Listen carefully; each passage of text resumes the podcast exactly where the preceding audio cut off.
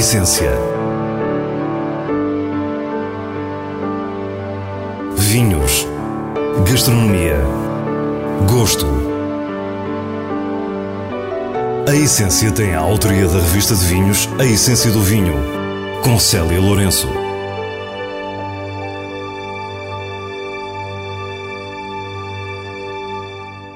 Boa noite. Começamos por conhecer a história de um parisiense na Califórnia, Stéphane Asseo, e dos seus vinhos de Passo Robles L'Aventure.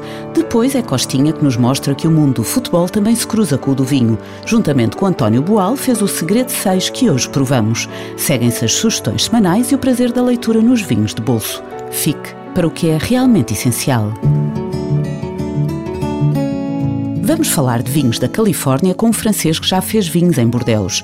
Parece quase heresia, mas Stéphane Asseo fala por convicção e por uma incessante busca de liberdade. O produtor esteve em Portugal a convite do seu importador, Direct Wine, e para início de conversa começa por nos dizer como é que o vinho entrou na sua vida. I thought that uh, winemaking and viticulture was uh, maybe uh, the best branch of the agricultural world. Achava que a produção de vinho e a viticultura era talvez o melhor ramo da agricultura. Resumindo uma longa história, depois de me ter formado, era complicado para mim ter acesso a escolas de viticultura e enologia, porque eu vivia em Paris e nos anos 1970 não era fácil o acesso e foi através de estágios que eu pude provar a minha motivação internship, I was able to show my motivation. Mas nesses fervilhantes anos 70, o jovem parisiense queria ainda andar pelo mundo antes de escolher um lugar para se fixar. I went uh, to have a crazy life in a French Polynesia. Vivi uma vida louca na Polinésia Francesa porque ainda era muito, muito novo. Isto no final dos anos 70. Finalmente, quando me senti preparado, acabei por comprar um sítio fantástico, mas em muito mau estado. Tudo precisava ser reconstruído. Em Bordeaux, em Entre do Mer. E passei 17 anos em Bordeaux. Fui muito, muito feliz em Bordeaux. Já percebemos que Stéphane Asseo é um espírito inquieto e foi precisamente esse traço do seu caráter que o levou a questionar a sua região, Bordeaux. Especialmente depois de algumas viagens que fiz ao Líbano, à África do Sul, até ao sul de França ou à Espanha. Sempre que voltava à casa, a minha propriedade em Bordeaux, o nome era Domaine de Cortillac, em Entre-du-Mer. E então, sempre que voltava a Bordeaux, ficava um bocado frustrado por causa da regulamentação. Era uma frustração e eu queria mais liberdade. E essa foi a principal razão por, finalmente, depois de muita reflexão com a minha mulher e com a minha família, decidirmos fugir de Bordeaux, apesar de eu adorar Bordeaux. Diz-nos que não foi propriamente fugir de Bordeaux, mas sair da denominação de origem com as suas regras apertadas que o impediam de experimentar castas diferentes e novos estilos de vinho saiu para fazer o que realmente queria. Para ter mais liberdade, para fazer um vinho que não seria mais um vinho de uma denominação de origem, mas sim a minha interpretação do novo terroir que eu iria encontrar.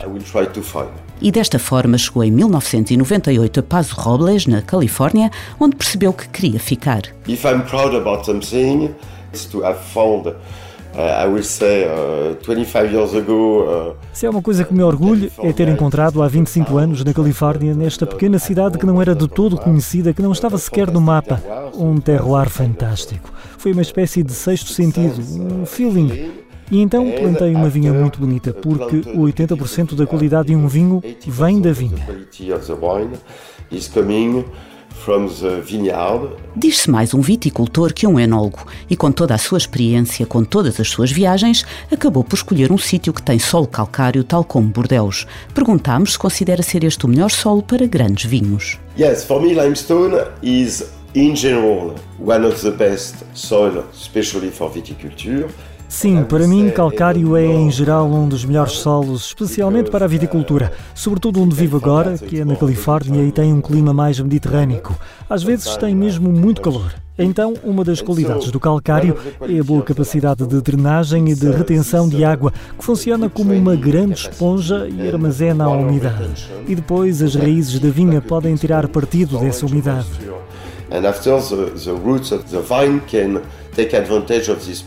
E quanto ao encepamento, em Passo Robles não existem as amarras de Bordeus. Syrah, que sempre quis experimentar, foi a primeira casta que plantou, mas também as bordalesas Cabernet Sauvignon e Petit Verdot, ou Grenache e Mourvedre, pelo interesse em Châteauneuf-du-Pape.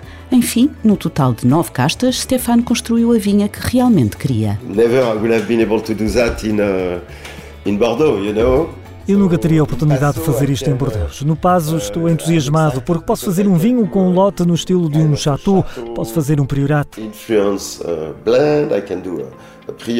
Os vinhos L'Aventure rapidamente seduziram a imprensa especializada norte-americana, conseguindo diversas classificações acima de 95 pontos em 100. O perfil é uma simbiose entre velho e novo mundo, onde a potência não belisca a elegância. If I understood something, after Se eu aprendi alguma coisa depois de ter mais ou menos 40 vindimas na minha bagagem é mesmo que adores um determinado vinho, no fim tens que fazer o vinho do teu terroir. Hoje estou no Paso e não tenho medo de fazer vinhos do Paso. Sentes o sol, são vinhos grandes, maduros, mas ao mesmo tempo tenho a minha herança europeia. Eu acho fazer grande é fácil. Mas o desafio é fazer grande, mas bebível e equilibrado. O equilíbrio é, no fim, a chave quando tens que julgar um vinho. When you have to judge a wine. Por agora, Stéphane Asseo está já a passar o testemunho à sua filha Chloé, que entrou no projeto em 2013 e hoje gera já o cotidiano do negócio. Mas o espírito inquieto deste parisiense não desapareceu e na despedida diz-nos que o trabalho não está acabado. No, it's never finished because I always try to uh, improve uh, this vineyard. Não, nunca está acabado, porque tenho sempre tentado melhorar a vinha. E agora o meu grande desafio é, eu diria, tentar que ela envelheça bem. As condições climáticas estão a ficar extremas e o meu sonho é ter esta vinha em perfeitas condições quando as cepas tiverem 40, 50 anos. O nome do vinho que agora provamos ajuda a revelar um pouco a sua história. Segredo 6. Segredo porque resulta de um segredo de 4 anos muito bem guardado entre Francisco Costa e António Boal. 6 em referência ao número da camisola de Francisco Costa, ou Costinha, como é conhecido o antigo internacional português no mundo do futebol. Comecei a beber vinho, se calhar de uma forma mais regular, hum, eh, no Mónaco. Quase tudo eh, vinho francês. Fui provando algumas coisas, até porque o meu treinador, o Jean Tigana, tinha uma, tinha uma, uma herdade eh, no sul de, de França, em- perto de Marselha, em Cassis, e trazia alguns vinhos para provar. Ele dizia-me: Ah, o vinho português não é bom, tens provado o meu vinho. Aquelas, aquelas, aquelas coisas que os treinadores dizem aos, aos jogadores para, para brincar. Costinha diz-nos que foi já depois, no Porto, que verdadeiramente começou a ter um gosto maior pelas provas, por conhecer e aprender sobre vinho.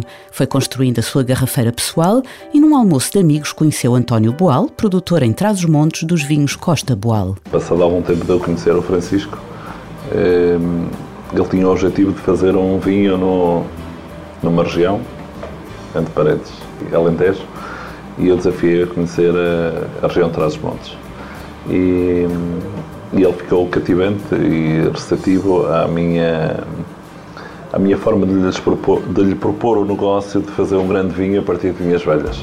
António e Francisco criaram a empresa 2CC e o Segredo 6 parece ser apenas o primeiro da parceria. A primeira coisa foi a amizade, a família, depois a compra de uma vinha eh, e a partir da compra da vinha eh, falamos com o Anol, decidimos o perfil do vinho, o projeto em si, acreditamos na vinha velha, no terroir, estudamos eh, as vinhas velhas, de, neste caso de Mirandela e quando constituímos a empresa, um, o, o meu objetivo do Francisco foi sempre assente em vinhas velhas, ou seja, o projeto pode ser para outra sub-região, para outra região e quem sabe, como diz o Francisco, até para outra parte do mundo, mas sempre assente em vinhas velhas e produção própria. Junta-se à conversa Paulo Nunes, enólogo dos vinhos Costa Boal, que assina este Segredo 6.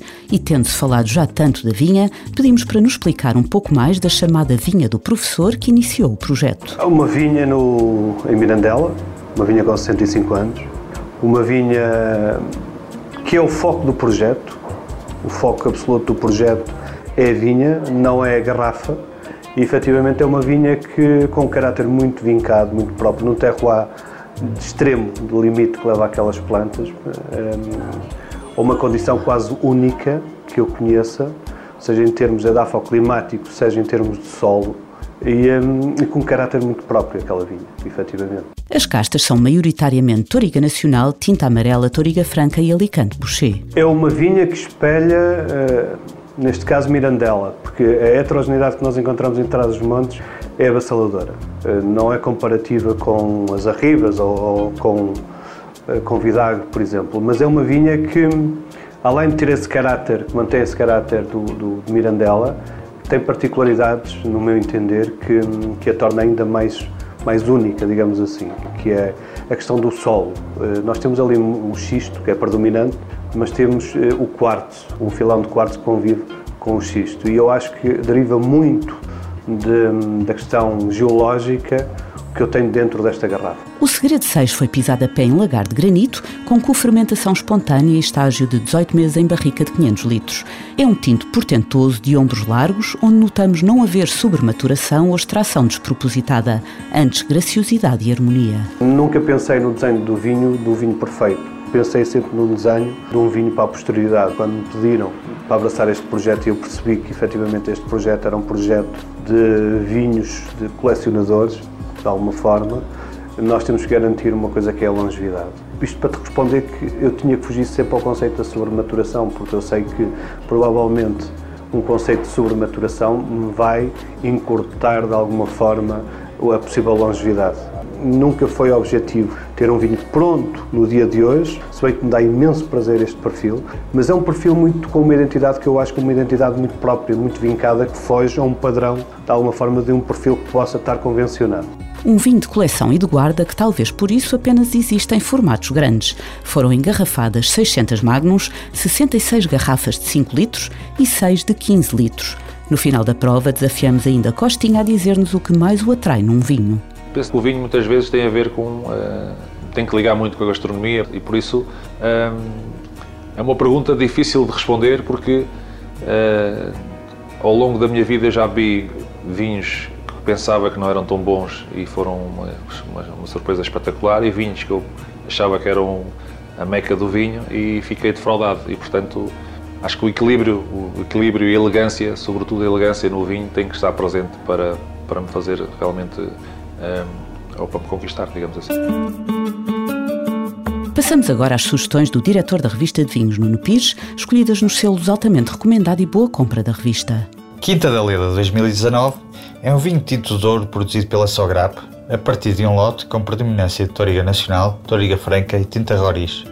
Um vinho de proporções irrepreensíveis com nariz de especiaria e lado floral bem visível, fruta e bolo inglês, a boca estruturada, com tanino firme e aveludado. Um vinho sério, de final insistente e profundo, altamente recomendado. Quinta do Casal Branco Reserva 2021 chega-nos do Tejo e resume um lote de Fernando Pires, Sauvignon Blanc e Gouveio. Trata-se de um branco de aroma refinado, com fruto contido, ligeiro tropical vegetal e aromas muito fumados.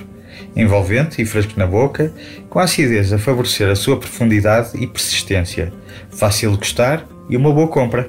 Nos vinhos de bolso, o livro Alimentação, Natureza e Paisagem, Plantas Silvestres Alimentares, Aromáticas e Medicinais, tem coordenação de Maria Manuel Valagão, com textos da própria autora, a quem se juntam Maria Elvira Ferreira e José António Passarinho.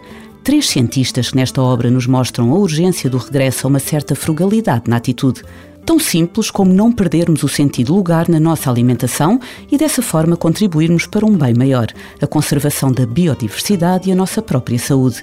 O livro tem fontes na cultura erudita e também no património oral. Com fotografia de Vasco Célio, Alimentação, Natureza e Paisagem é uma edição Tinta da China.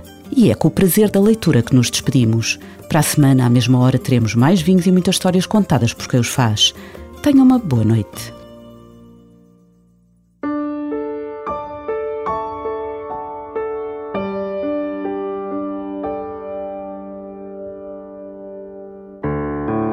Essência. Vinhos. Gastronomia. Gosto.